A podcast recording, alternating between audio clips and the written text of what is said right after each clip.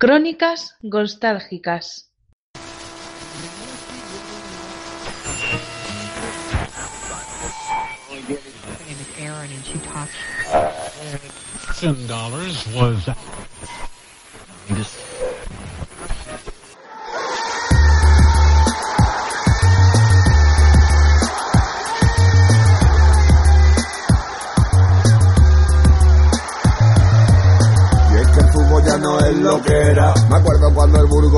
En primera. La piña que le dio Jesús y la canela. Y el descenso del Oviedo directamente a tercera. Jugadores, equipo, camiseta y aficiones. Árbitros como Rubino que revientan los cojones. El infarto a Ramón Blanco por sentir los colores. Maradona en el Sevilla ya no tenía pulmones. Ya nadie se acuerda de Urellimo Parlet. De Jordi Cuiz de Toño y también de Moisés. Moriente cuando tenía cara de yogur. Muniti, Muñiz, nada popo, fipul. Bienvenidos a Crónicas Nostálgicas, este es nuestro número 2, hoy somos la tripleta de lujo, el tridente atacante, y es que os tenemos que decir unas cuantas cosas, primero de todo presentar a, mis compañeros, eh, tengo a mi izquierda a David, eh, ¿qué tal David? Hola, muy buenas, aquí estamos, preparados para otro programa. Sí, y a mi derecha tengo a Javi Quirós, eh, ya, ya sabéis quién es, que un crack, y debuta con nosotros, pero se queda, tiene contrato indefinido. Así que, bienvenido Javi. Muy buenas a todos, eh, gracias por ahí por, por las buenas palabras, eh, yo sé. Eh, tengo contrato hasta fin de temporada, como la NBA, o sea, hasta, que acabe, de momento estoy aquí. Con opción de equipo, eh, de renovar un año más. Cesión con opción de Pero cobran tampoco. Sí. Pero bueno, un placer como siempre estar en este, en este programa, digamos, paralelo, pero dentro de la nostalgia. Sí, ya hicimos el número uno de la Real Sociedad Barça y queremos deciros dos cositas. La primera es que aunque sea la previa de un Real Sociedad Barça, como el que se jugó el domingo, eh, lo podéis escuchar este podcast en julio, o sea, no, eh, no es anacrónico, puedes escucharlo cuando te dé la gana. Y segundo, hay varias gente que nos ha escrito eh, a través de las diferentes redes sociales diciendo que le gusta mucho el programa, pero sin embargo no, no han dado al like. Si, si, os gusta, chicos, no os cuesta nada, son cinco minutos de registro en iVoox y le dais al like y así podéis interactuar con nosotros y a nosotros los, los me gusta nos ayudan muchísimo, es nuestro sueldo. Entonces, pues nada más que añadir por... y vamos ya con, con la previa de este Betis Barça. A bote pronto, David. Betis Barça, ¿qué te viene a la mente? Bueno, me viene a la mente precisamente el partido que he elegido y me viene a la mente precisamente por el partido que vimos la semana pasada en, contra la Real Sociedad de Nanoeta. Pues son pues dos partidos muy similares, dos remontadas y sobre todo, bueno, las condiciones eran prácticamente las mismas.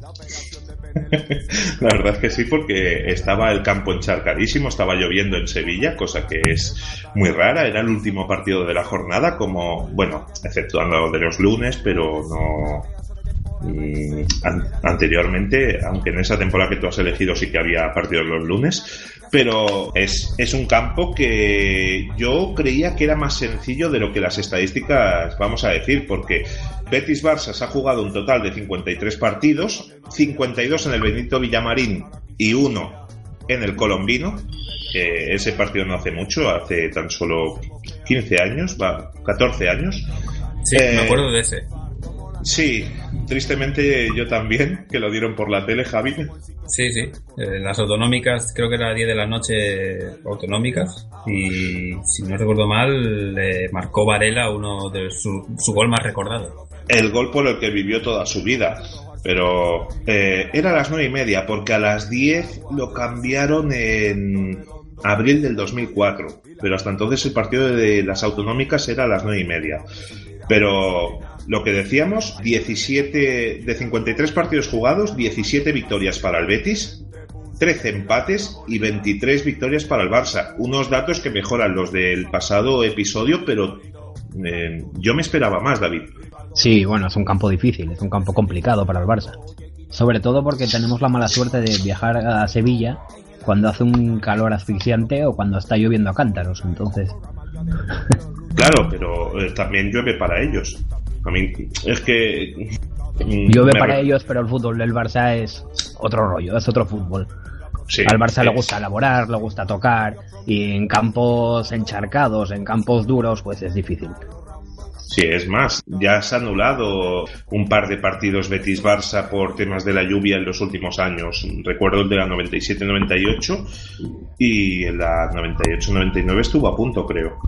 Sí, de hecho, bueno, yo iba a comentarlo durante la crónica, iba a decir que, que bueno, alguien debería explicar por qué siempre viajamos a Sevilla cuando, cuando hay esos diluvios y por qué los partidos en Villamarín suelen acarrear esos problemas con la lluvia, el mal estado del césped, etcétera, etcétera, etcétera. Sí, sí, sí, sí, sí. No, eh, se suspendió el de la 2006-2007, estoy acordándome, porque el Barça jugaba el Mundialito de Clubs y se jugó eh, un mes después. A ti si te digo Valencia, digo, perdón, Javi, si te digo Betis-Barça, ¿qué te viene a la cabeza? Me viene a la cabeza así, el primero que me ha venido, y creo que nos gustará mucho al, al hincha culé, es un gol de, creo que es Rafael Sobis, en 2007. sí, sí. Que es uno de esos partidos que al Barça se le atasca porque le marcan, no sé si fue en el 87 por ahí, a final de partido. No, tú estás hablando del partido en el Camp Nou. Sí, sí, en, en cuanto a trayectoria, ¿eh? O sea, el, primero que me ha venido ha sido ese. Luego ya, tirando un poco de memoria, me ha venido, como habéis contado, el del 2003, el Betis 3 Barça 0 creo que fue. Sí, sí, sí. Y, y luego sí que recuerdo, sobre todo porque, claro, en Cataluña es más habitual leer cosas eh, cuando juega el Barça contra otro equipo, pero sí que recuerdo pues los típicos Betis-Barça, que el Betis realmente estaba bien, eh, con, en la época de Finidi, año 97, por ahí. El Betis era un conjunto bastante competitivo por aquel entonces. Entonces, y como tenía un compañero de clase que era bético, pues como creo que ya te comenté, pues era un equipo bastante seguido. Sí, sí, la verdad es que, a ver, eh, ya el Barça se había topado en los 90 dos veces en Copa del Rey, eh, una en la final que, la ganó, pero estando el Betis en segunda división, eh, le ganó una eliminatoria de Copa del Rey con el famoso gol de Juanito. Yo esas cosas las olvido pronto. A mí se me quedan arrancadas y no, no salen. Pero, pero bueno, en estos 53 partidos ha habido 150 goles, así que casi da 3 por partido, sería 2,98 más o menos, eh, con 65 goles marcados por el Barça, por el Betis, perdón, y 85 por el Barça. Han habido 102 goleadores y David, ¿cuál es el máximo goleador de la historia de los Betis Barça? Eto, efectivamente. Sí. Con 5 goles, si no me equivoco. Sí, cinco goles. Eh, Marco Eto es el máximo goleador. Los dos segundos son Luis Enrique y Coxis, que han marcado ambos cuatro. Y luego ya nos iríamos a varios con tres. Eh, para los que penséis, ostras, no, no es Messi. No, Messi en el Benito Villamarín tan solo ha marcado dos goles. Un dato que choca bastante, ¿no, Javi? Sí, siempre hay una serie de, equipos que, se te pueden dar mejor o peor. Eh, mirad, por ejemplo, mm, a ver, estamos hablando de otra competición, pero mirad, por ejemplo, eh, cuántas, cuánto tardó Messi en marcar un gol a, creo que fue a Peter Check, eh, que ya, o a no recuerdo quién, era de los dos, pero que, nunca le había marcado y cosas así. Y en ese caso también hay equipos que a veces hay mm, que, se te resisten, ¿no? Están ahí y dices, ¿cómo puede ser que, marque cuatro o lleve diez goles a este equipo y que no le haya marcado a este otro? Y tirando un poco ya de, más cómico y, realista a la vez, pensé que uno de, de ellos podía ser Alfonso, que al fin y al cabo jugó para los dos equipos. Sí, eh, Alfonso marcó tres goles, pero es que claro, en Liga, lo dijimos en el capítulo anterior, que Alfonso solo metió dos goles con el Barça, los dos contra la Real Sociedad. Entonces, Sí. Entonces, por parte del Betis, el primero es Rogerio, Alfonso y Rubén, los Rubén Castro, los tres con tres goles. Entonces, Rogelio, he buscado un poco y se ve que era un bético que jugó desde la 62-63 hasta la 77-78, le llamaban la zurda de Caoba, atentos, y que en su carrera deportiva llegó a meter 10 goles olímpicos. Joder. Una barbaridad, ¿no? Porque ya, ya marcar uno ya pues, es como noticia. Yo en los entrenamientos lo probaba a portería vacía y no entraban. Hoy en un partido marcas un gol olímpico y vamos, ese gol no lo olvidan en la vida. Ya ves. Pero bueno, el primer partido entre ellos se juega el día de Navidad de 1932, cuando el Betis gana por dos goles a uno. Las cuatro siguientes visitas del Barça al Benito Villamarín, que es un estadio que ya se construyó en 1929, se saldan también con derrota y la primera victoria del Barça no llega hasta la sexta visita, que es el 7 de febrero del 43, eh, cuando gana por 0 a 2 y se tira desde el 17 de marzo de 1940 hasta 27 de diciembre del 64 sin perder en Sevilla.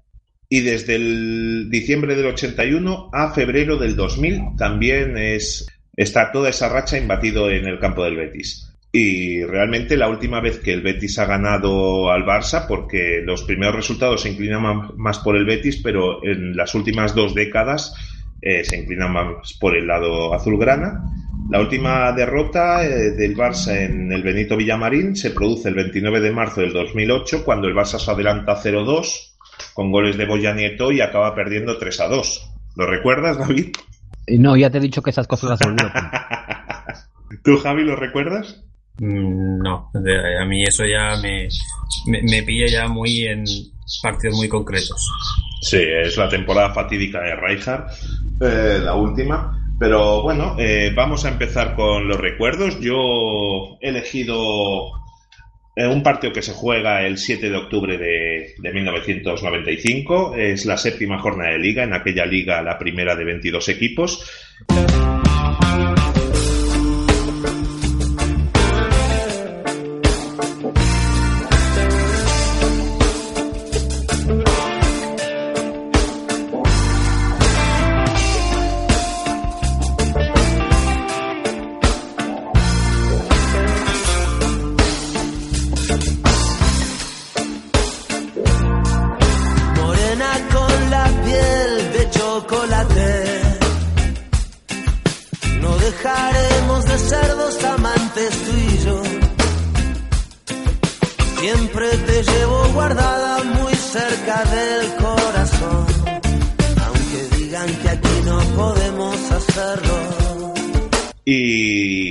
El Barça, la verdad es que no, no había empezado mal la liga. Realmente tenía 14 puntos, si, si no me equivoco, después de tres victorias y dos empates, los únicos puntos que había cedido, ya que era la jornada 6 y había empatado dos. Los empates había sido en casa contra el Mérida, eh, por 2 a 2, y el otro, el día que Roger marcó un golazo de cabeza en el Bernabéu, eh, empatando a uno pues esos son los dos tropiezos del Barça, pero no iba líder, ya que el Atlético Madrid iba primer clasificado con 16 puntos, tan solo había empatado un partido. Segundo iba un sorprendente español. Tercero el Barça. Cuarto iba el Compostela con 13 puntos. El Betis iba quinto con 12 puntos. Para encontrar al Valencia tenemos que situarnos en la octava posición. Décimo iba el Sporting con 9 y el Real Madrid va decimoquinto con cinco puntos. Es la, temporada donde el Real Madrid no logra entrar en Europa con, con Jorge Valdano. Eh, una muy buena temporada, ¿verdad, David? Un año maravilloso.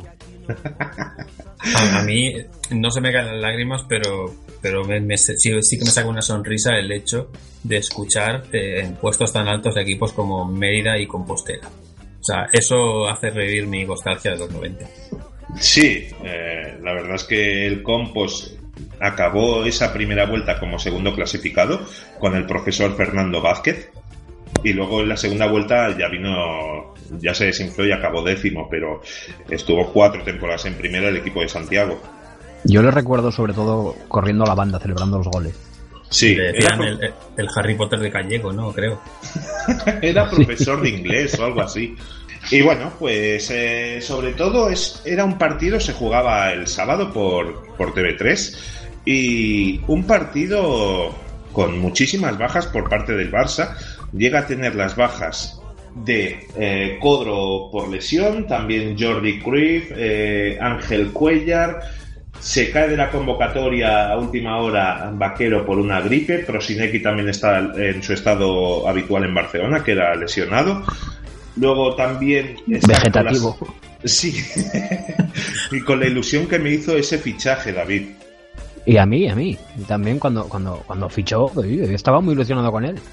Claro, y, te acuerdas cuando eh, flipábamos, eh, por lo menos en Barcelona, cuando, oh, tenía un, un tatuaje de Simba en el tobillo, oh, un tatuaje.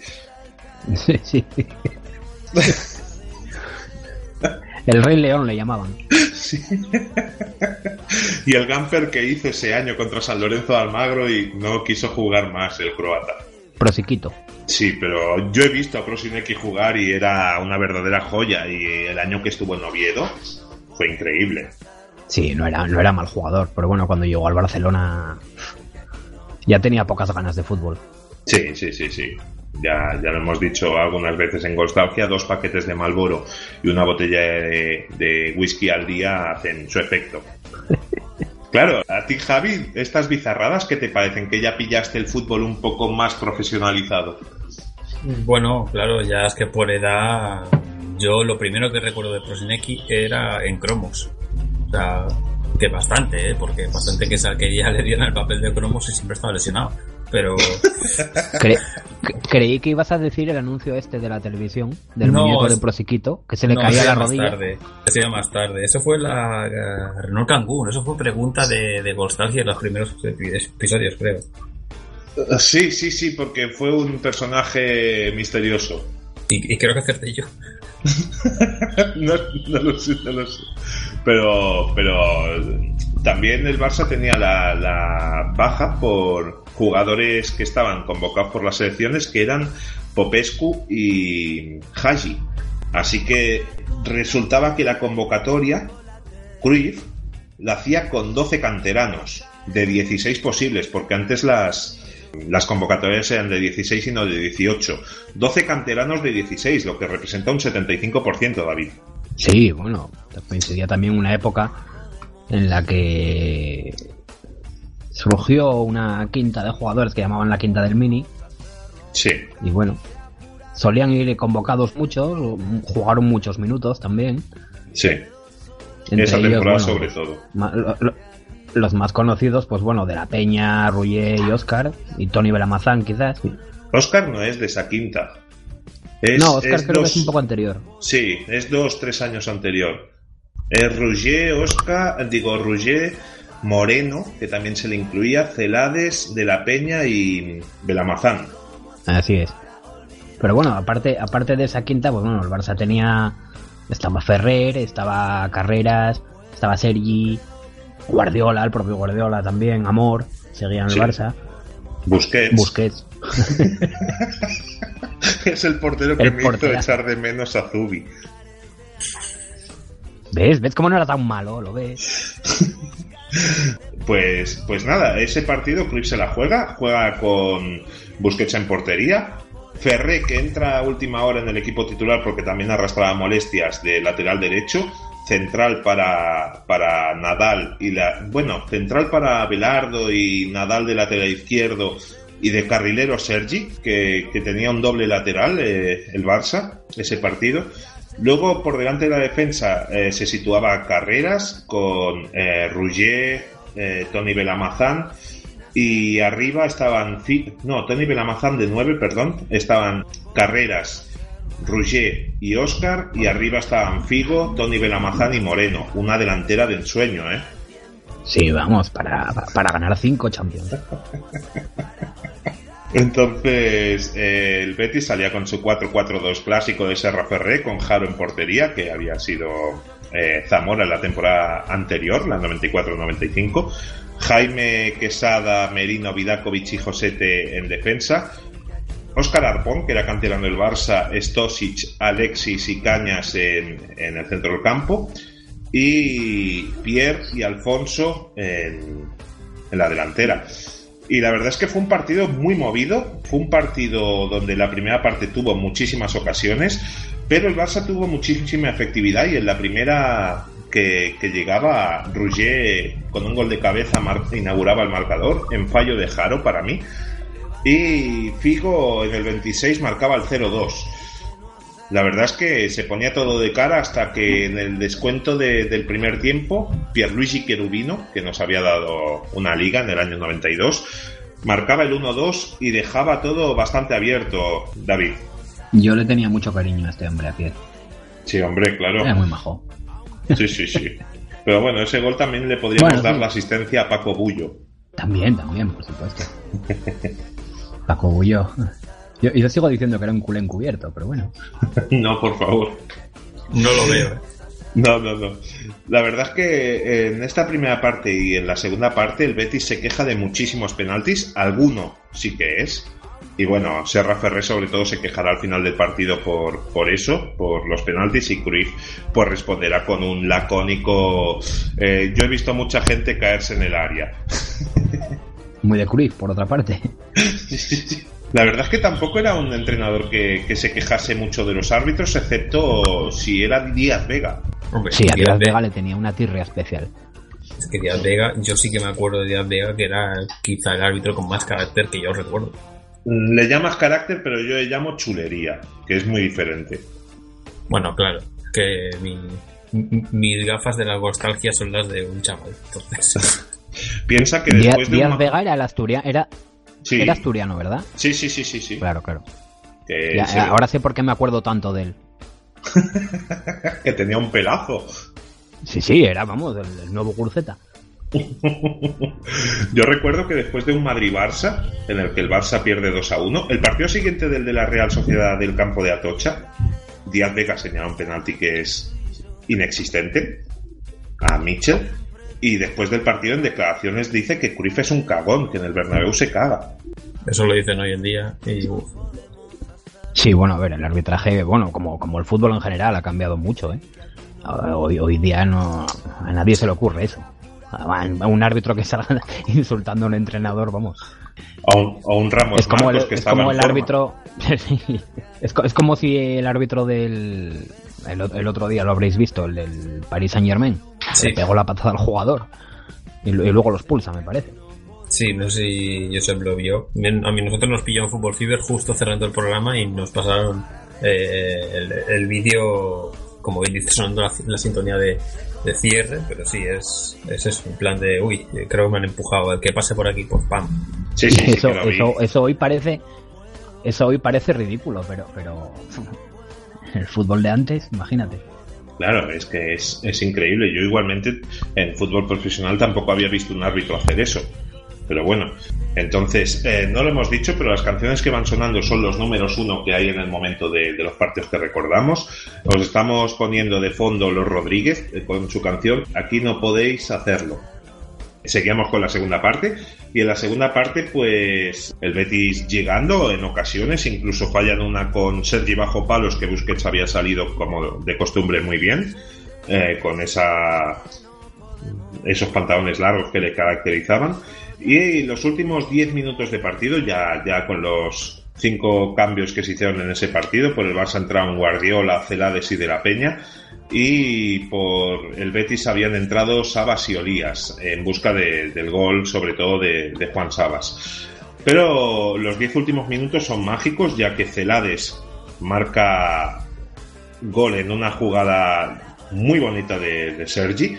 Tony Belamazán en uno contra uno que sorprendentemente define muy bien, marca el 1-4 y finalmente el, gol de la noche, que es un golazo, la verdad es que eh, marca uno bastante similar en el Camp Nou Valdés, eh, lo marca Iván de la Peña, tras eh, quedarse la pelota muerta a unos 5 metros del área, de la línea del área, y sorprende tirando con toda la intención del mundo hacia el palo largo a Jaro que está adelantado. Un golazo, David. Sí, sí, sí, un auténtico golazo. Bueno, de, la Peña metió unos cuantos, ¿eh? unos cuantos golazos, pero bueno, es que calidad no le, no, le faltaba y toque tampoco. Una calidad pegándole al balón impresionante. Sí, sí, recuerdo también otro contra el Zaragoza desde el centro campo, uno al Atlético Madrid de falta. La verdad es que tenía un golpeo de, balón que por eso hacía esos pases, porque la ponía donde quería. Pero, claro, Exactamente, Era, un jugador, era un jugador, que sí, daba unas asistencias espectaculares, era puro espectáculo cuando lo hacía, pero luego tenía muchos problemas a la hora de, recuperar la posición, a la hora de presionar, a la hora de defender. En, el, Anterior, en el anterior podcast, eh, que nombráis en cierto momento de La Peña, que era uno de los de los, de los quintos derechos de la afición o algo así, recuerdo que, que se comentó en el anterior podcast de la Real Sociedad.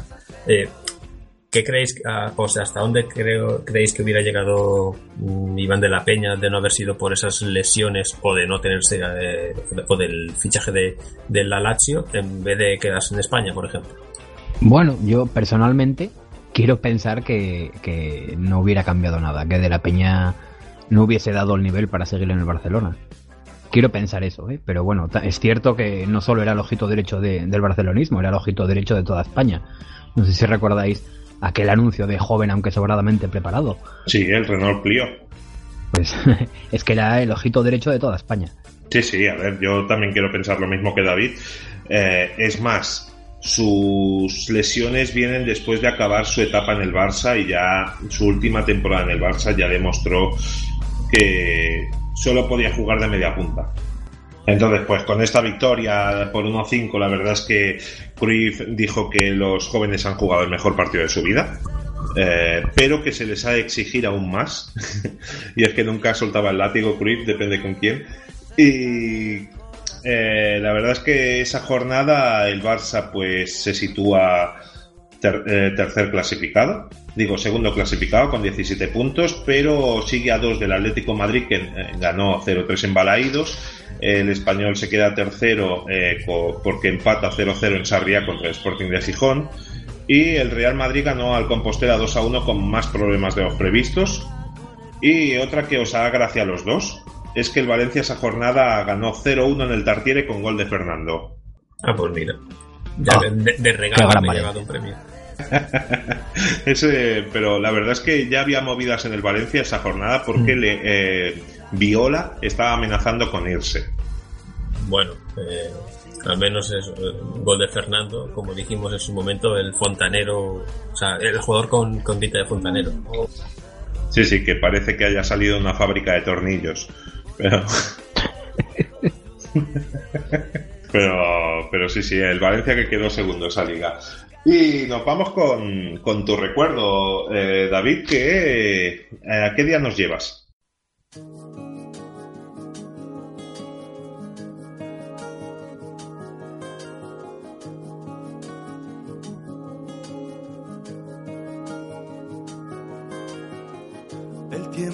pasa de largo y hay quien no se entera que somos los mismos envueltos en novedad.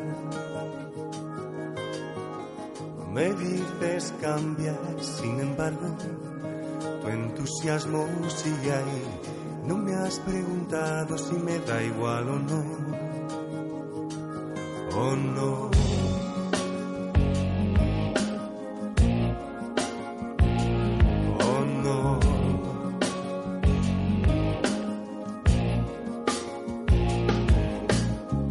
Bueno, y pues nos tenemos que trasladar, bueno, un poco aprovechando que hemos ido al talismán para romper la maldición de Anoeta. Sí. Nos vamos a trasladar al 19 de enero de 1997. Sí, sí. También en enero, como en Anoeta. Y bueno, es un partido, por lo menos en mi recuerdo, que, hablando mal y pronto, pues los culés teníamos un poco el miedo, teníamos los bemoles de corbata, porque veníamos de una estrepitosa derrota en el Camp Nou frente al Hércules por 2 a 3. Sí, Además habíamos perdido unas jornadas antes. Sí, sí, dime. No, en el partido de Antena 3, encima. Sí, eso encima. y no, y además habíamos unas jornadas antes, me parece que en. Creo que fue en Bilbao, habíamos perdido el liderato contra el Real Madrid. Sí, eh, sí pues el, Barcelona llegaba, llegaba segundo en liga, con el miedo en el cuerpo tras aquella derrota frente al Hércules, que a la larga nos acabó costando el título de liga. Sí. Igual que en Anoeta, una noche de perros, lloviendo, un campo prácticamente impracticable. Sí.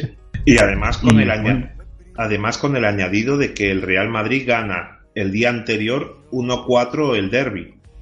Sí, claro la, presión encima aumentaba. ¿El derby o clásico? No, el derby, el derby. Con, eh, 1-4 en el día que Raúl se subió al altar de los dioses. Ahí sí que no me acuerdo de, ese día. Y bueno, pues aquel día, el 19 de enero de 1997, la canción que estaba la primera en la lista de los 40 era Este mundo va de Miguel Bosé. todo, todo suma, ¿ves? Todo suma. Sí, sí, sí. Contra viento y marea. ¿Y cómo estaba la clasificación? sí, ahora mismo lo iba a comentar. Era la jornada 20. Sí, como este año. Y efectivamente, sí, exacto. Sí, sí, sí lo que es. Sí, el Barcelona, el Barcelona iba segundo en Liga. Sí. Y el, el un sorprendente Betis, entrenado por Serra Ferrer precisamente, iba tercero. El generalísimo. Creo. El generalísimo, sí, así le llamaban, efectivamente. Bueno, como decía, volviendo, volviendo al partido, al, al Betis Barça de 1997, pues una noche de perros, frío, lluvia, un campo pesado, un equipo revelación como el Betis dispuesto a amargar la noche a los azulgrana y Serra Ferrer salió con, con el siguiente 11, Prats en portería, Porterazo. Jaime Quesada, Merino, Olías, Vidakovic y Yarni, que disfrutaba su segundo año en el Betis, y si no me equivoco, tras el tercero, ficharía por el Real Madrid. Sí, cierto. Con Alexis, Nadie, Alfonso, Pierre y Finidi. Alfonso, por cierto, que acabaría el año con 25 goles, una cifra que no está nada mal. Para nada. Bueno, y por su parte, pues Bobby Robson, tras el fiasco en el Camp frente al Hércules, alinearía este 11. Portería al guapo Bahía y sus guantes de diseño, parafraseando a, Alfredo Martínez. Eh, una defensa con Chapi Ferrer, Blanc, Nadal y Sergi. En el centro del campo estaban Popescu, Guardiola y Amunique. Y en ataque jugaban Figo, Luis Enrique y Ronaldo. Eh, Amunique que había sido el fichaje de invierno en diciembre que era el, sueño húmedo de Bobby Robson.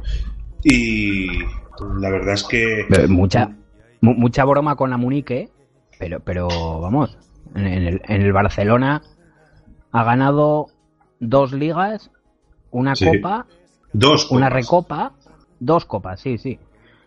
Una, una super una supercopa, sí. Una supercopa de Europa y una recopa de Europa, o sea que Sí, sí. para, para tres años en el Barcelona no está nada mal. Que habrá jugado en total 600 minutos en esos tres años. Bueno, pues uno. Tranquilamente, sí, pero bueno. Claro.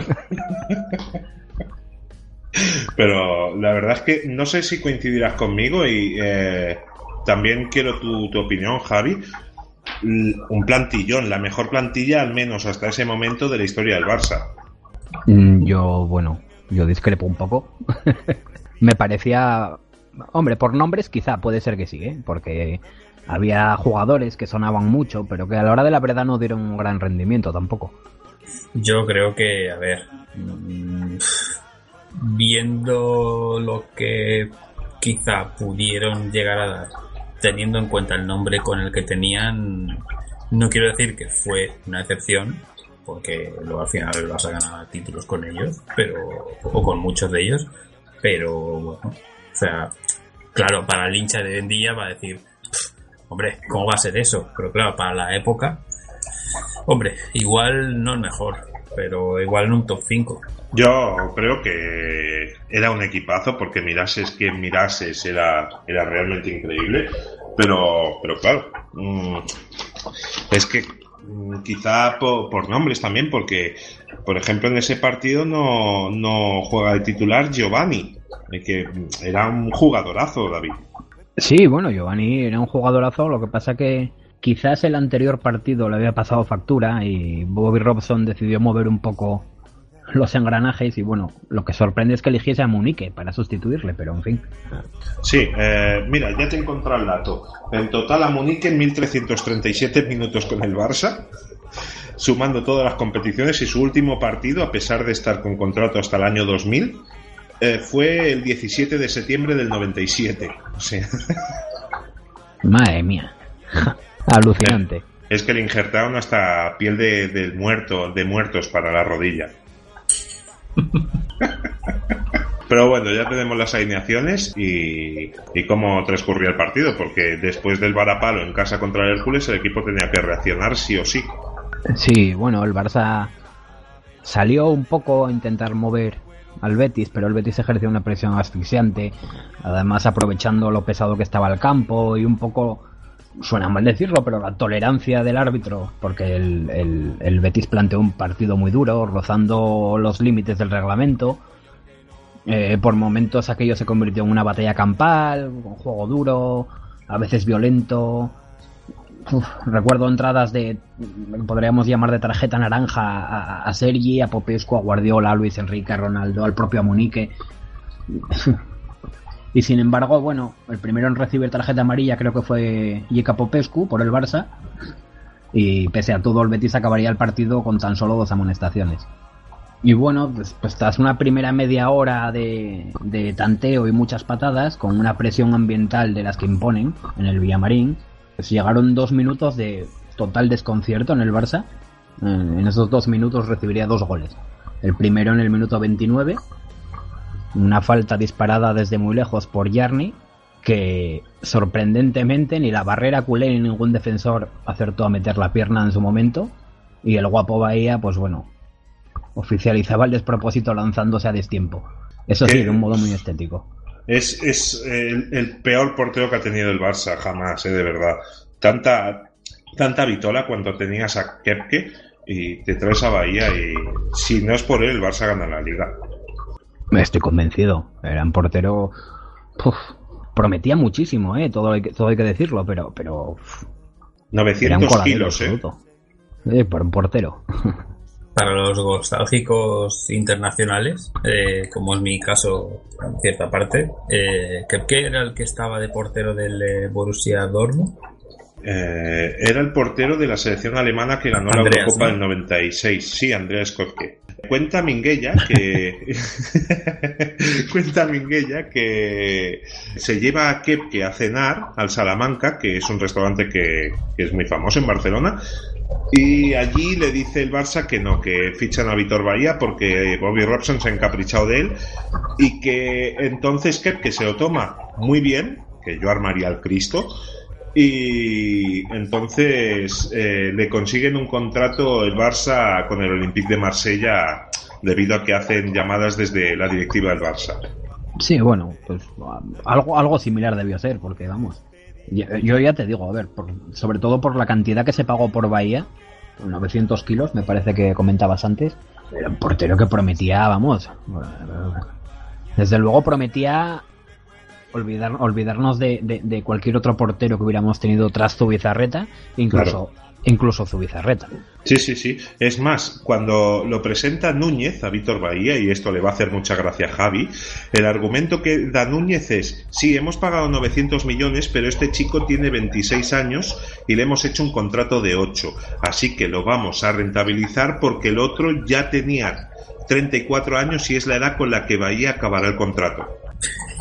Al socio no se le puede engañar.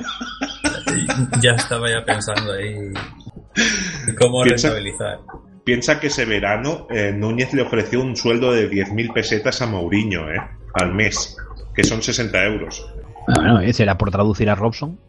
En el minuto 29 anotaba Jarni aquel gol de falta y el Barça sacaría de centro y sin saber cómo, pues aún tambaleándose del golpe, en una internada por banda izquierda volvió a romper la defensa del Barça Pierre, que estaba dispuesto al remate dentro del área, se encontró con la oposición de Sergi, que anotaría en el minuto 30 eh, un gol en propia puerta, anotando el segundo de los andaluces. En esas circunstancias, pues bueno, muchos empiezan a bajar la cabeza, el Barça quiso tirar de casta y coraje, y en esas lides pues nadie como Luis Enrique. No marcaba goles, que recuperaba, que servía para todo, la verdad. Era, era un poco el motor de aquel Barça. Y el Barça, pues bueno, con más ganas que fútbol, empezó a intentar poner asedio a la portería de Prats. Al borde del descanso, Guardiola encuentra una internada de Luis Enrique que remata y Prats despeja a correr. parecía que se iba a llegar al descanso, pero eh, se concede el saque de córner y en esa, en la última jugada del primer tiempo, el Barça centra a portería, un desbarajuste defensivo del Betis propició que Popescu ganase un balón que le cayó a Luis Enrique que no perdonó y anotó el 2 a 1. Un conato de trifulca con el portero Pras por conseguir el balón para sacar otra vez de centro, pero el partido ya se fue al descanso. Y a la vuelta del descanso, pues bueno, podemos decir que los 15 minutos en los vestuarios sentaron de lujo al Barça, que salió decidido por el partido. El estado del césped hacía complicado laborar y bueno, Luis Enrique que aparecía por todo el frente de ataque, encontró en Guardiola al compañero ideal. Luis Enrique corría y Guardiola lo buscaba por alto. Por alto, aunque no lo parezca, bueno, Luis Enrique anotó muchos goles de cabeza. Sí, sí. Es, y en una eh, de sus... Sí, dime, dime. No, no, que el, plan de Serra antes del partido era sobre todo tapar a Guardiola, porque eh, realmente el de San Pedro esa temporada yo diría que es la mejor que hace como jugador del Barça y, no le salió nada bien al mallorquín el, plan, porque como bien vas a contar, eh, mira lo que fue pasando. Sí, es que, es que hizo, Guardiola hizo una conexión con Luis Enrique que era brutal. Si no me equivoco, sí, en el minuto 72 en una de esas internadas que comentaba de Luis Enrique, en las que Guardiola siempre le encontraba, siempre, pues tras una posesión eterna de los, de los culés, Guardiola la colgó al área y Luis Enrique la ajustó de cabeza al palo derecho y batió a Prats colocando el empate en el marcador, ante la atónita mirada y el griterío de todo el Villamarín. Pues bueno, el Betis agotado tras un primer tiempo de una presión asfixiante, pues con el empate se vino abajo y el Barça, que cada vez encontraba más espacios, pues estaba decidido, era por la victoria, hasta que en el minuto 73, no 73, sí, en el 73, tras un rechace de la, de la defensa bética, Ronaldo recibió el balón de cara por fin, en todo el partido quizás sea el único balón que consiguió recibir de cara a puerta, y se dispuso a encarar al central, algo típico en Ronaldo y sorprendió a propios y extraños cuando en vez de irse en carrera con el balón controlado, como solía ser habitual en él, frenó su carrera y con un potente chut desde fuera del área batió nuevamente al portero bético, anotando el 2 a 3. Más con, una bicicleta previa y hace callar a la afición del Betis porque estaban insultando sin parar a la, la Ronaldinha de entonces que era Susana Werner. Cierto, cierto es. Sí, sí, tuvo aquel gesto con el dedo en la boca, sí, sí. y bueno, pues el, Barça ya no bajaría el pistón y en un nuevo córner Prats pues volvió a agarrar en la salida. El balón le caería a Nadal, que no atinó a, disparar a puerta. Pero el rechace lo ganó Giovanni al, defensa bético, que le pondría el balón de cabeza a Luis Enrique, que a placer y otra vez de cabeza redondearía su hat-trick y la victoria culé por 2-4 en el minuto 80. Y ya se acabó el partido. Hat-trick de cabeza. Hat-trick de Luis Enrique y hat-trick de cabeza. Sí, sí. Increíble. Creo que no vuelve a marcar un hat-trick con el Barça Luis Enrique hasta esa eliminatoria contra el AECA de Atenas de la UEFA del 2001. Diría que no vuelve a marcar otro hat-trick. Pues no sabría decirte. Yo la verdad, de lo, de lo que recuerdo en este caso de, de Luis Enrique jugador, eh, vosotros lo habréis visto mucho más y seguro que algún oyente pues recuerda, no te voy a decir el primer partido y el último, pero, pero sí que recuerda la mayoría de los partidos, pero sí que yo recuerdo que era eh, para todo lo mm, polémico, por así decir que, era, y que luego en ruedas de prensa posteriores ya se ha visto hoy en día, pero que al fin y al cabo era un jugador de, mucha calidad, que mm, no, no sé con quién se podría comparar hoy en día, con Luis Enrique es difícil compararlo porque eh, Luis Enrique tenía mucha calidad, pero además era el típico jugador que era capaz de tirar de todo el equipo por la casta que ponía en el campo. Entonces hoy día un jugador que combine esas dos virtudes, pues yo no sabría, no sabría decirte. Para mí top 3 español de la década de los 90 sin duda, ¿eh? Sí, sí, sin duda ninguna. Eh, hablamos de que en su última temporada en el Sporting anotó 14 goles. Después eh, lo ficharía al Real Madrid, donde no tuvo grandes éxitos. Bueno, sí, sí en cuanto a títulos, pero no, no, en cuanto a aportación con goles y demás. Y tampoco, porque en, el cinco Barcelona... Años, en cinco años ganó una liga y una copa, ¿eh? Sí, y una recopa, creo. Una, no, una, una supercopa, me parece. Sí, bueno. ¿No? sí, pero... Y, bueno, luego, después de su etapa en el Madrid, lo fichó el Barcelona, donde llegó encantado de la vida, porque además de sportinguista es culé, las cosas como son, nunca lo, nunca, lo ocultó tampoco. Y bueno, pues ese estallido de felicidad que le supuso fichar por el Barcelona le hizo marcar en dos ligas consecutivas 17 y 18 goles. Cuando en cinco años en el Madrid había marcado 17 goles en total. Que para un jugador no delantero está muy bien esos datos, por eso decía. No, pero que además eh, es que no solo era, era, era delantero, era centrocampista, creo que llegó a jugar, sí, jugó de lateral al principio a Robson lo ponía de lateral hasta que descubrió de que eh, teniendo tanta llegada era mejor tenerlo en segunda línea. Claro, pero es que era un todoterreno. Luis Enrique era un todoterreno como jugador. Es que Luis Enrique cuenta que cuando él llega al vestuario, el primer día llega con Pizzi. Y que Robson les mira extrañados y le dice Luis Enrique a Pizzi, este no sabe quién somos. estaba buscando mentalmente jugadores, pero estaba buscando así un poco y digo, bueno, mm, me va a salir dos jugadores que nada tienen que ver uno con otro, pero que igual pueden definir para la gente, pues un poco eh, la polivalencia de un, eh, de un, eh, es decir, de un angulo y la y el carácter de un toti. Pues sí, podría ser, sí. Es que angulo yo lo comparo con, con Pedro. Claro, y que iba a decir Pedro, pero claro, por carácter he dicho, tiene que ser alguien que sea una leyenda eh, en, otro club o en algo así. Y digo, hombre, y además Totti, que en su momento en, la Roma, bueno, en su único club al fin y al cabo, o en Italia, pero que ha sido un jugador con tanto carácter que no eh, que era ese media punta, que a veces también caía banda, que hacía de todo, pero que te, te levantaba un equipo, pues Luis Enrique no fue eh, un eterno capitán en Barcelona, pero sí que tenía unos galones similares.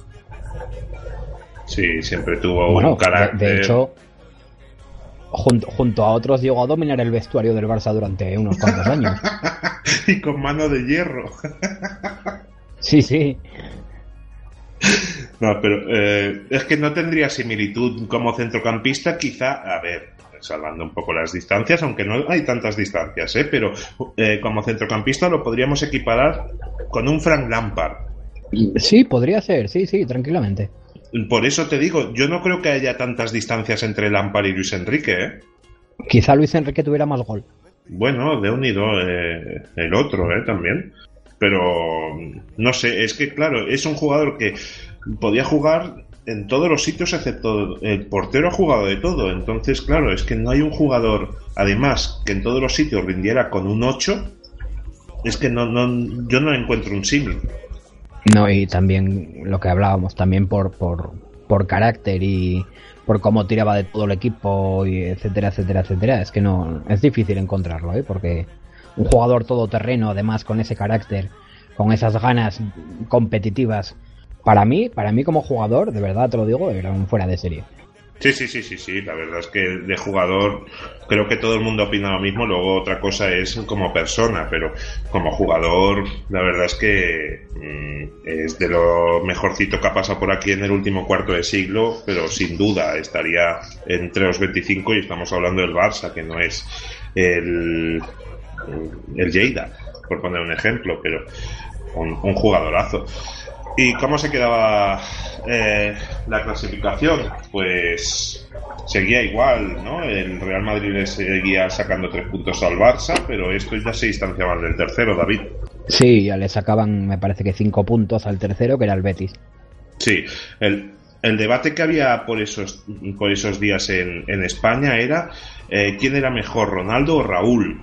Que, a ver, es que era un debate sí para mí un peso mosca contra un peso pluma. Digo, un peso mosca contra un peso pesado. Y tan pesado. pues nos vamos al tercer recuerdo, esta vez nos lo trae Javi. ¿Y qué recuerdo nos trae Javi? Para desinfectarnos un poquito de, de todo lo del Barça.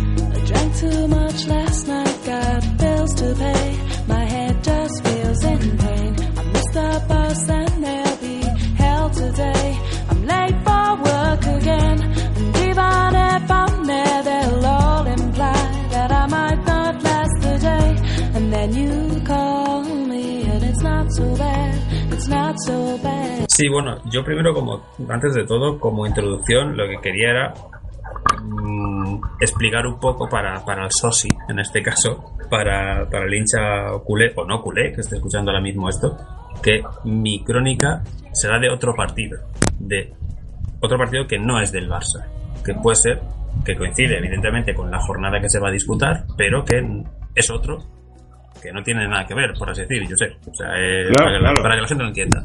Eh, nosotros, tanto David como yo, hacemos los recuerdos del Barça porque eh, es lo que hemos vivido. Te puedes acordar más de otras cosas y tal, pero por eso también quiero que tú estés aquí porque tú aportas tus recuerdos de otras cosas. Entonces, pues, pues Javi siempre nos dará un partido random Claro, puede ser eh, internacional, puede ser nacional, pero en este caso, pues para facilitar un poco las cosas, eh, hemos eh, decidido hacernos uno nacional. En este caso, y tirando, ya que es la primera ocasión, y tirando de colores, pues he escogido un Las Palmas Valencia, dado que este fin de semana se disputa Las Palmas Valencia en Liga y además se viene disputando también en Copa del Rey, lo cual es un enfrentamiento bastante eh, que, está, que está jugándose bastante en las últimas fechas y que seguro que aunque estés escuchando este podcast un 31 eh, de marzo, pues eh, son dos equipos al fin y al cabo históricos de la liga. Tú tenías por ahí una serie de datos, Josep, que a mí me han marcado mucho antes de comenzar un poco la, la historia de este partido que yo voy a decir. Sí, porque Las Palmas Valencia es un partido que se ha efectuado. Recordad siempre que si Javi dice un Las Palmas Valencia, eh, contamos solo Las Palmas Valencia, no el Valencia Las Palmas, y solo de liga. Entonces, 32 partidos han jugado, 19 eh, victorias de Las Palmas, 6 empates y 7, de, y 7 eh, victorias valencianistas. Es un dato contundente. Sí, sí por historia yo pensaba que, Valencia tendría un poco una cantidad más de triunfos, pero, pero no, con esos datos eh, el conjunto canario pues se llevó muchos más partidos de los que al menos yo pensaba de, estos duelos. Es más, el primer partido entre ambos se juega el 11 de noviembre del 51, que gana en Las Palmas por 5 a 3. Y la primera victoria del Valencia no llega hasta octubre del 58 eh, cuando ya llega su sexta visita al campo de Las Palmas y está sin ganar en el Valencia, en, Canarias, en el, en el, campo de Las Palmas, desde el 27 de diciembre del 80 al 17 de febrero de 2001, que creo que eh, te suena esa fecha, ¿no? Correcto, porque es justamente el partido que vamos a contar y que vamos a recordar también muchos nombres de, de, esos equipos y, y, poner un poco en sintaxis de, cómo estaba, eh, digamos, la primera edición por aquel entonces. Eh, como bien has dicho, el partido se disputa en, en febrero, el día 17, en el Estadio Insular, eh, no el nuevo insular de, de la Unión Deportiva Las, Las Palmas, que cambiaron de campo, construyeron uno nuevo, más grande, más... No sé, si más bonito, eso ya a gusto de cada cual, pero era el antiguo estadio de, la Unión Deportiva Las Palmas. La jornada anterior, que era la jornada 22, el Valencia venía de ganar 3-0 al Numancia con goles de Juan Sánchez, Mendieta penalti y Diego Alonso, del uruguayo, que había salido en la segunda mitad. El Romario de Aldaya, ¿eh? Juan Sánchez, Javi. Sí, sí. O sea, uno de los también de los más queridos de, la afición, creo yo. muchos también lo recordarán, disfrutaban el, el Celta, por ejemplo, pero, pero en Valencia era un jugador muy, muy querido, la verdad. Eh, siempre recuerdo ese gol contra el Arsenal eh, que dijo, no, contra el Arsenal, contra el Leeds, perdón, que dijo que parecía que había tocado con la mano y dijo que marcó el gol con el corazón. O sea, a, un chaval como era yo en aquel entonces se le marca. Y la Unión Deportiva de Las Palmas venía de esa jornada 22 de haber perdido en Valladolid en, eh, contra el Pucela con un gol de José Luis Pérez Caminero. Eh, que a la larga luego ha dado sus cosas Caminero, pero, pero también era un centrocampista que también para lo alto que era tenía mucha técnica y luego desafortunadamente por unas cosas u otras pues eh, su carrera post-fútbol ha cambiado. Es porque hizo el anuncio de las natillas, entonces ahí viene la maldición. Pero diría que Caminero estaba viviendo su última temporada como profesional ya. Sí, no sé si exactamente era la última, pero sí que ya estaba eh, muy en declive, muy lejos de aquel jugador que había destacado en el Atlético de Madrid, obviamente. El club Che era cuarto con 39 puntos y el club Canario era octavo con 31 de, eh, a las puertas de esa jornada 23. Eh, en la anterior jornada, por cierto, habían sido sancionados tanto el Kili González como Gaby Schurrer, o sea, dos jugadores argentinos, los dos con carácter, la verdad. Eh, habían recibido ambos expulsión en sus partidos eh, contra Numancia y, la, Valladolid, respectivamente, y, no podían jugar esa jornada 23. Y eh, la Unión Deportiva de Las Palmas entonces era entrenada por Sergio Kresic, también otro de los veteranos, yo creo que de los entrenadores característicos de los 90, principios del siglo XXI, creo yo. Te voy a dar un dato curioso, eh, Javi, y es que ¿sabes a quién entrenó Sergio Cresi cuando entrenaba a los juveniles del Hajduk Split? ¿A quién entrenaba en el Hajduk Split? Juveniles. Eh, ¿Qué año era esto? 85 más o menos. 85, sí. Uf, no será Prosineki, que estaba por ahí de chaval. A Tony Kukoc. Uh, ah, claro, antes de ser eh, baloncestista. Sí, sí, eh, entrenaba a Tony Kukoc, Sergio Kresic. Pues mira, eso sí que era desconocido y algún fan por aquí NBA o, o, bueno, o de baloncesto general, pues seguro agradece. El, el, Valencia, en aquel entonces era entrenado por Héctor Cooper, uno de esos protagonistas de, de Nostalgia de vez en cuando, como en el último de Ucronías. El Barça, por cierto, eh, iba por delante del Valencia en esa jornada. Era tercero en aquel entonces con 40 puntos para el Sosi, para el Sosi que lo sepa. Como digo, tenía esas bajas y el partido que se disputaba en teoría, eh, salvo que mis datos cotejen lo contrario, se disputaba a las 22 horas en el insular de un sábado. No creo que no era el partido eh, ofrecido por, por las autonómicas, pero creo que era otro. Fue el Barça Deport. Que, que, iba a comentar luego más tarde. Pero sí, pero, pero bueno, sí que era un partido que, en este caso se disputaba más o menos a esa hora, teniendo en cuenta que obviamente en Canarias es una hora menos, o sea que eran las 9 de, eh, del horario canario. Y ojo, mm, presta atención, yo creo que a más de uno le hará eh, curiosidad ese 11 de la Unión Deportiva Las Palmas, porque jugaba con Nacho González bajo palos. Nacho González, que seguro que lo recordáis, portero eh, sudamericano que, que, era conocido también por lanzar penaltis. Y esa temporada él acaba eh, marcando dos goles de penaltis contra Osasuna en una de las últimas jornadas. Marca dos goles. O sea, Tony Prats lanzaba faltas eh, como bético, pero Nacho González lanzaba penalti. Pero es que Tony Prats también marcó dos goles en la temporada 99-2000 con Grigol. Entonces, hoy hemos tenido dos porteros goleadores. Sí, era un dato que digo, mira, eh, la casualidad de que, justamente tengamos este tipo de, de, porteros no tan habitual en este registro. Pues si tuviéramos a Zubitarreta, hubiéramos dicho, mira, uno que marca y otro que los para. Pero no es el caso. Tú imagínate a Chilaver yendo hacia los 11 metros y viendo a Zubi enfrente. Lo intimida Zubi. Tú imagínate a Chilaver diciendo y ya Zubi en el suelo. Bueno, esta, esta mini, mini ucronía de regalo creo que, ha gustado a la gente.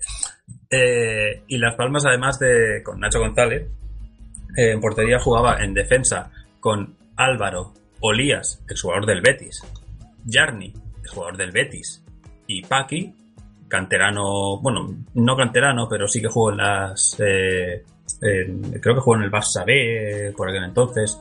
También se le recuerda de de jugar eh, por, el, por el Hércules, por el Tenerife, justamente el, club rival de las islas. Pero bueno, Paqui, eh, para quien no lo conozca, era aquel jugador que yo creo que era una de las melenas más largas y rubias que, ha tenido la, liga.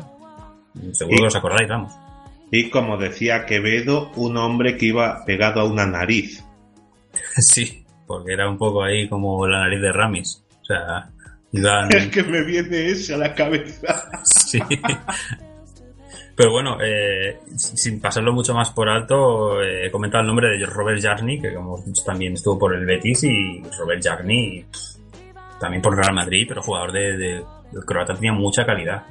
Sí, pero por aquellas que David me corrija si no es así, pero por aquellas creo que Robert Jarni ya se había cansado de jugar a fútbol. ¿En el 2001?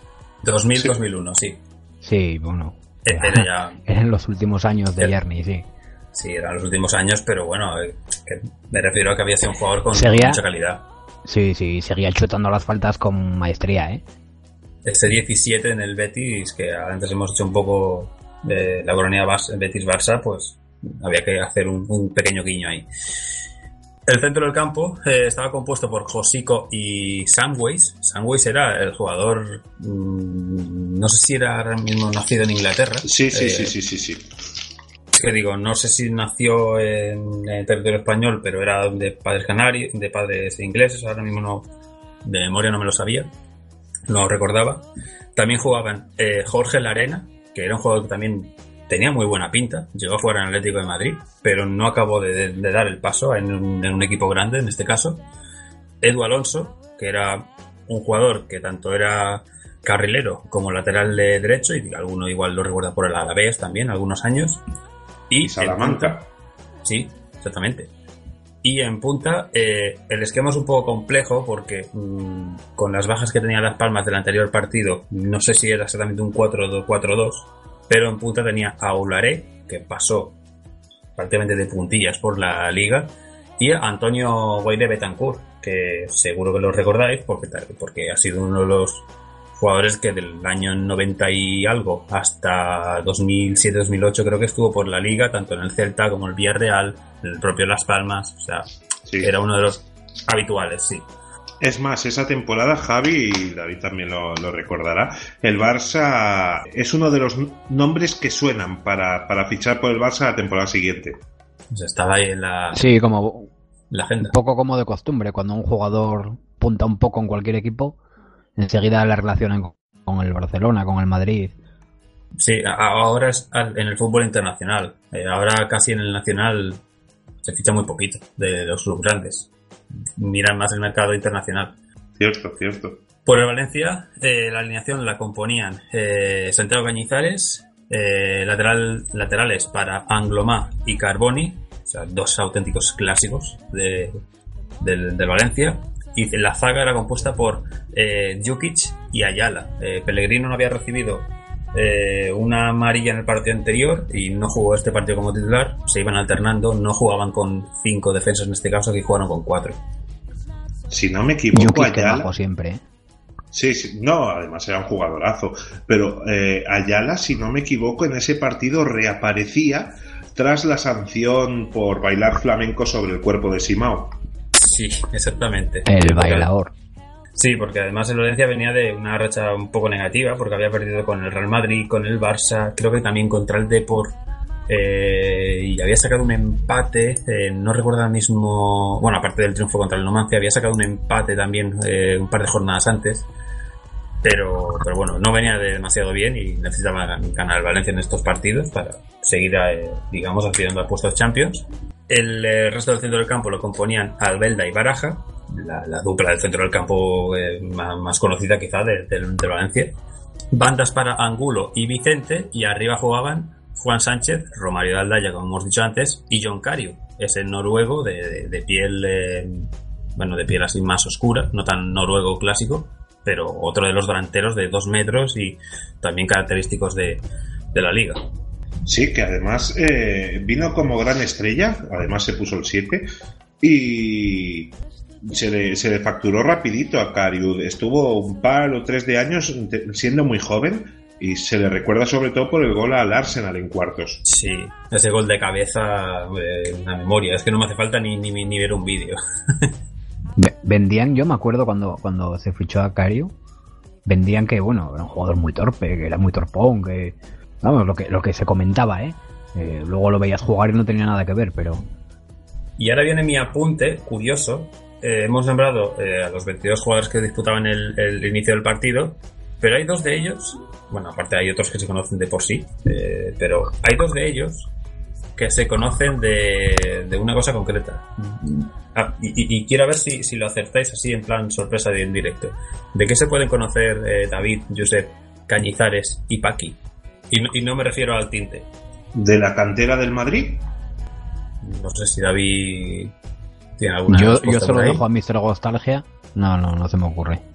De las Olimpiadas de Barcelona 92, con Vicente Cierto. ¡Oh, qué bueno! ah, pues sí. que, había ganado la Ucronía con el Sporting. es que, claro, el portero titular era Tony. Sí, exacto. Buscando así datos, eh, he, cotejado que, que Paqui jugó. Bueno, no sé, creo que no llegó a jugar ningún partido, pero sí que estaba en el equipo de Barcelona 92, junto a nombres como, por ejemplo, desde Guardiola, Luis Enrique, Alfonso, Abelardo, eh, Xavier Ferreira, Mavisca, eh, Ico, Lassa, Pinilla, o también de ahí del Tenerife. Pero muchos nombres de, de, claro, de, un equipo sub-23 y entre ellos estaba Cañizares, que era el suplente de Tony, y Paqui, que era eh, suplente eh, teórico lateral izquierdo tanto de, de, Rafa Verges como de, de Miquel Lassa. Cierto, cierto. Y ese apunta ahí, pues digo, mira, me hace gracia y seguro que, es curioso y que no sé si mucha gente recuerda a Paki como lateral en, como jugador de, las Olimpiadas del 92 en este caso. Pero bueno, mira, ya si queréis nos vamos al, partido. El Valencia, como digo, venía de una, de una mala racha en este caso, pero eh, tras un juego bastante intenso, eh, pues eh, se llevó se acabó llevando este partido 0-2 fue el resultado, creo que ya lo hemos comentado antes, pero bueno, tampoco es una sorpresa. Juan Sánchez, después de una serie de rebotes, disparó de manera de manera efectiva con un lanzamiento raso que se fue cruzado a la meta de, Nacho González, del portero de Las Palmas, que nada pudo hacer y en ese eh, en ese momento marcaba, marcaba Juan Sánchez el, primer gol del partido que, llegaba, yo creo que relativamente pronto y tranquilizador porque llegaba al cuarto de hora del partido, eh, del, inicio del estadio insular. Después también hubo varios contragolpes, aparte de, ambos conjuntos, eh, un lanzamiento también de, de, que, tuvo una ocasión también clara, pero que no, no pudo batir la, la portería del guardameta argentino. Y estuvo a punto de, empatar Olías, el, el ex del Betis, eh, que, por cierto cada vez, le recuerdo yo que cada vez iba perdiendo más pelo a, lo largo de los años y, tengo una foto ahí de un cromo que, en, una estaba con pelo y en la otra estaba ya casi, en plan, supongo que se raparía, imagino. Pero bueno, como anécdota curiosa. Pero bueno, el remate de Olías que no pudo alcanzar la portería de Cañizares. En la segunda mitad eh, fue la, Unión Deportiva Las Palmas quien llevó el peso del encuentro, pero eh, a partir de la defensa eh, típica y que se conoce del Valencia, antes hemos, hemos hecho fuera un poco de, programa, un símil de que ese Valencia era un poco lo que ha venido siendo el Atlético de Madrid de los últimos años, un equipo defensivamente muy fuerte, era muy difícil hacerle daño, pero obviamente mm, lo que más le costaba al Valencia era marcar goles y un partido así con 0-1 intentaban siempre amarrarlo y yo siempre recuerdo esos, esos partidos así, además que siempre se han caracterizado, caracterizado equipos como Atlético de Madrid y Valencia en hacer las bases desde la portería y la defensa. No sé si queréis comentar algo acerca de, de lo recordáis de, este equipo. Sí, David, comenta. Yo, yo, yo recuerdo que con el Valencia tenía exactamente la misma sensación que he tenido cuando el Atlético de Madrid ganó la última liga era la sensación aquella de estos tíos marcan un gol y, es que no empatan, no pierden, es que ganan y ganan y ganan. Y era la sensación que tenía con el Valencia en su momento. Sí, la verdad es que es un equipo que pasó desde eh, Ranieri a Cooper y luego lo, lo, cogió Benítez, o sea, fue y luego otra vez Ranieri. Fue la evolución de la, del contraataque. Es que mm, es como mejor se puede definir al Valencia. Después de todas estas eh, acciones que habíamos nombrado, eh, tuvo una clara eh, Vicente después de combinar con Carboni a partir del minuto 60 de partido. También la tuvo la Unión Deportiva Las Palmas con, con Oularé, que antes, como he dicho, pues un jugador que pasó más bien de puntillas por la liga y que falló solo sin portero, como quien dice. gol que prácticamente el insular ya cantaba como una acción que prácticamente cantaban como gol. Y eh, en la recta final del partido, eh, Jarni, que antes habéis nombrado, que ya no estaba para muchos trotes, pero su zurda era buena, pero no eh, sus manos, porque cometió un penalti con la mano, se iba a transformar, lo iba a transformar Diego Alonso, que había salido en la segunda mitad, pero lo paró Nacho González, también aparte de marcar penaltis, también los paraba en este caso, pero después fue Diego Alonso el que intentando encarar al portero, a Nacho González, eh, Nacho le hace penalti, le cuesta la tarjeta roja y Jarnik, curiosamente, se pone de portero, es decir, el que había hecho justamente el penalti anterior eh, lo, mm, lo, para el portero, pues ahora expulsan al portero, así que se pone Jarni bajo palos. Cierto, cierto, recuerdo esa imagen de, de Jarni poniéndose los guantes. Y como no había sustituciones, pues. Eh, no, perdón, no era, no era penalti, he dicho, era, era una falta. Eh, antes me había, columpiado. Va a decir exactamente eso, que quería recordar que era una falta, no un penalti.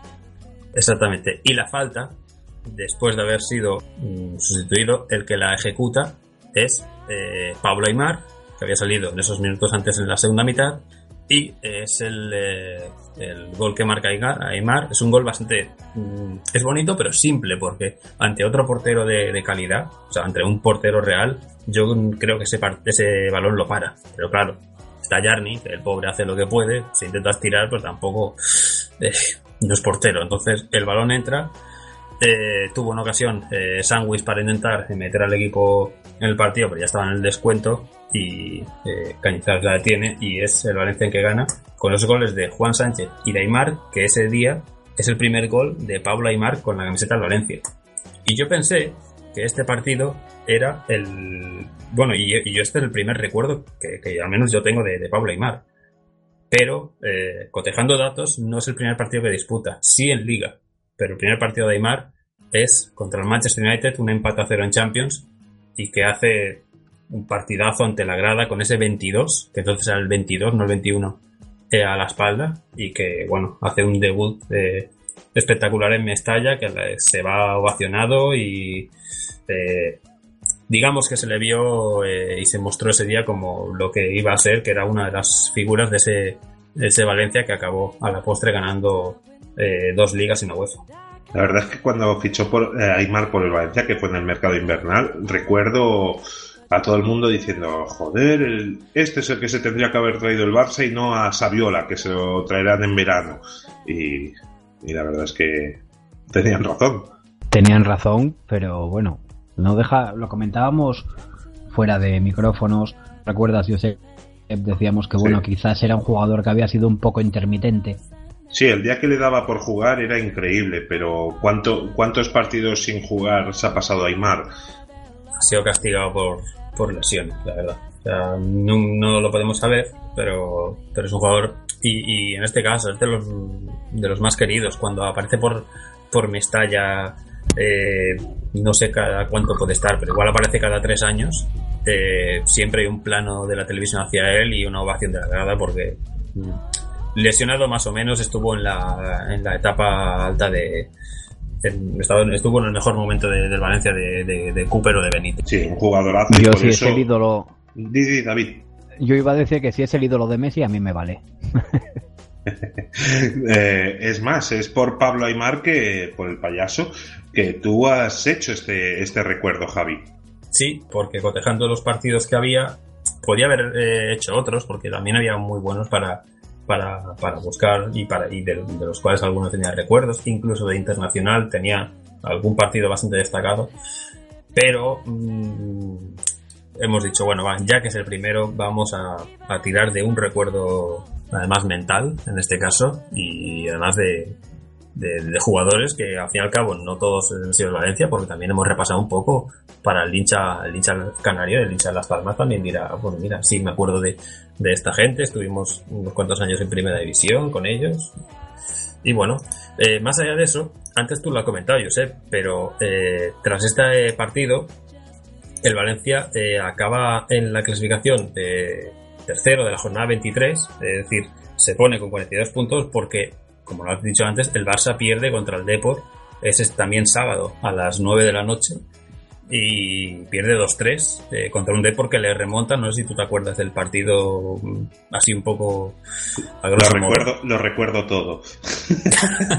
Recuerdas a Serra Ferre en, los banquillos y un Barça que ya para el hincha así eh, marcaron ese partido Rivaldo y Luis Enrique, precisamente, y ese Barça lo componían Reina en portería, Reisinger, De Sergio Barjuan, Guardiola, Cocu, Gabri, Rivaldo Luis Enrique, Bolo Senden y Patrick Kluivert. Y entraron en el descanso Gerard, Alfonso y Dani. Ole. Es más, esa es la primera vez que el Depor gana en la historia en el Camp Nou. Sí, gana con, dos goles de, Víctor Sánchez del Amo al final del partido, que yo tengo un ligerísimo recuerdo de, de ese partido, porque, claro, lo seguía, porque luego siempre te ponían resúmenes de la jornada y además mentalmente era como tienes que mirar a los rivales que han hecho, todo esto y, y aparte siendo de, por aquí es muy fácil encontrar resúmenes de, y bueno en este caso también fue noticia porque porque al Barça le remontaron en, los últimos 20 minutos con dos goles del mismo jugador que tampoco era un gran goleador, Víctor, era banda derecha barra media punta. Sí, sí. Bueno, ya está aquí esta, mm, digamos, mini historieta relativa y de, recuerdos, en este caso, de, de, la liga del 2000-2001. Sí, ¿querías decir algo, David? No, yo no, no. Del Barça de Serra Ferrer, prefiero quedarme mudo. Vale. Ah, por cierto, eh, se me ha olvidado comentar que la canción que estaba sonando de mientras era Stan de Dido. Alguno la conocerá de alguna versión de más, pero otra, yo creo que es una canción bastante conocidilla. Sí, creo que de las tres que han sonado la mejor. Pero. Lo firmo, sí. Entonces, ya hemos acabado con los tres resúmenes y ahora vamos a hacer un jueguecito entre nosotros y es una porra. Entonces, me vais a decir los resultados de estos tres partidos, Real Madrid por Betis Barça y Las Palmas Valencia. Si ganáis cualquiera de vosotros dos, os vais a llevar como premio una camiseta de nostalgia. Y si gano yo, pues bueno, el reconocimiento, claro. Entonces, empiezo, empiezo por ti, David. Eh, Real Madrid Depor. Bueno, pues siguiendo, siguiendo la racha de Zidane, yo voy a decir empate a uno. Vale. Betis Barça. Betis Barça 1-2. Y Las Palmas Valencia. 0-3. 0-3. Javi. Real Madrid Depor. 3-1. Betis Barça. 1-3. Y Las Palmas Valencia. Mismo, 0-2. Vale. Pues yo digo Real Madrid Depor que gana el Madrid 3 0. 0-2 gana el Barça en Sevilla. Y va, voy a poner 1-3 que gana el Valencia en Las Palmas. Entonces, pues bueno, se irán sumando los, los, puntos y a final de temporada pues veremos. Y nada más por nuestra parte. Hasta aquí el pequeño snack de, crónicas eh, nostálgicas. Y con los tres partidos repasados, volveremos la semana que viene ya con la previa del Barça Alavés y, y el partido que nos escoja Javi. Así que por mi parte, nada más. Muchísimas gracias, David, por estar. Muchísimas gracias, Javi. Muchas gracias. Un placer volver a estar aquí. Y nada, solo recordar a todos los culés que somos el talismán del Barça. y que se animen a seguir escuchándonos. Un abrazo a todos. Y por mi parte muy agradecido de colaborar este, en, este, en este segundo ya, eh, Crónica Nostálgica, en este caso, mi primera, pero, pero bueno, es un placer aportar un poquito de, historia también de, la liga o internacional y de, volver a recordar algún que otro partidete así simpático. Pues nada, chicos, eh, nos vemos eh, cuando queráis, tanto en Crónicas Nostálgicas como en Nostalgia, y que vaya muy bien. Uno cargo y otro con muchos pelos. Y digo, ¿quién dónde ir a buscar a esos dos extranjeros? Trian, tran, tran, no sé si servirán para el fútbol europeo. De momento aquí están, sirviendo de casondeo. No music. Oh, pese al éxito del tema odio eterno Odio eterno al fútbol moderno, pero pasa lo que todos sabemos, y es que el álbum se quedó incompleto. ¿Cómo me podía olvidar de Iván Zamorano con Seisao, Amavica, García Carbo y Valdano, Peco, Victoril, Bodo, Hiller y Sabio, Panucci, Pizarri, Jeremy, Harold Lozano. Y en la memoria tengo de cuando era Chinorri, y a los Indargorri animando a Buchingorri, el Rayo Vallecano con Balic, Bolo y Bolich, la Real con de Pedro, Cobro Kovacevic, esos jugadores terminados off. Un de esos consumos media cofres off. Clásicos como Coco Berto y Manol. 16 sabor recopa con tal tanta presión. Y el que estuvo ya no es Ahora la liga es una telenovela. Me quedo con segunda, segunda vez tercera. Porque el culebrón de Mourinho me la pela. Y que estuvo ya no es lo que era. Ahora la liga es una telenovela. Me quedo con segunda, segunda vez tercera. Porque el culebrón de Mourinho los buenos del Atleti eran Musa y Echeverría, Andri Nua y Correta. Y Gonzalo García. Cortina la cabe, Guriba, Renaran subía. Y Alquiza que tenía toda la cara de mi tía. Bastón, Océano y su grande mocacho. Walter Picangonga, dos grandes muchachos. Vejiga Coin, jugaban todo borracho. John Baquerango y menudos mamarrachos. Se nos fue la olla y nos dijimos de la casa. Tabu Ramos, de Volvo, tío Bairán. Vergara, Yerkan, Ojeda, bien Maimá. Tabuenca, Caranca, Galca y Rodax. Recomiendo comentando a Freddy Rincón y la celebración de Leandro en el Calderón. Tengo que gritar, roteta, cabrón. Y si hay ocasión, Michel, Michel, maricón. Y este fútbol ya no es lo que era. Ahora la liga es una telenovela. Me quedo con segunda, segunda vez tercera. Porque el culebrón de Mourinho me la pela. Y este fútbol ya no es lo que era. Ahora la liga es una telenovela. Me quedo con segunda, segunda vez tercera. Porque el culebrón de Mourinho la pela. Echamos de menos al Oviedo en primera. Carlos y la Catu, sublime delantera. Nombres sexuales faltan en nuestra era. Gay polle pollatos con la polla afuera. ¿Cómo podían faltar? Oliet y Mentiguren. Un suer, Miguel Verge, Pierre y Galvez, Ponte y Zucker. Gente que se ha enfadado como hizo Benito Floro. Porque no nos acordamos de tu y Rafa Bono. En el Mérida, sin Baldulan, Tuiro y Canaval. Torres Mestre, Soler, Luis Sembrano, Tony Prat. Fortuna en el Atlético. Ruller en el Barça. Mendieta y de la Peña de Italia para su casa. El álbum sobre las estampas de cartón. Aragón, Gastón y también José Ramón. No eran para nada jugadores del montón. Repetido dos mil veces yo tenía su chimacón. Y este fútbol ya no es lo que era. Ahora la liga es una telenovela. Me quedo con segunda, segunda vez tercera. Porque el culebrón de Mourinho me la pela.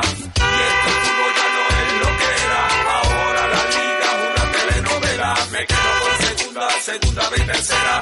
Porque el culebrón de Mourinho me la pela. Cosa que en el pasado turbo primero era un descaro. En el Cádiz se conformó con ser suplente. ¿De dónde coño eran Christiansen y Sky? Que vuelvan ya tuya, mi chiqui Begiristain. De Sillano, Robaina y Romero. En Donosti tiene una baguetería vaquero. Dragan City, Klimovic, Tidoncha y Quevedo. Lo suyo un pelotazo que parta el larguero. Patillas prominentes y pelo a lo afro. Patadas en el pecho, jugadores super guarro. Campos encharcados, todos llenos de barro. Porteros en el banquillo fumando su cigarro. Marina Paniagua, Fonseca Peternac. Limperger, Besares, Dulce y Ginola. Puche, segundo Velo, Bedi, Chiquetín. Conozco Paulino, Edwin Sánchez Fazulín. Y este fútbol ya no es lo que era. Ahora la liga es una telenovela. Me quedo con segunda, segunda vez tercera. Porque el culebrón de Mourinho me la pela. Y este fútbol ya no es lo que era. Ahora la liga es una telenovela. Me quedo con segunda, segunda vez tercera. Porque el culebrón de Mourinho me la pela.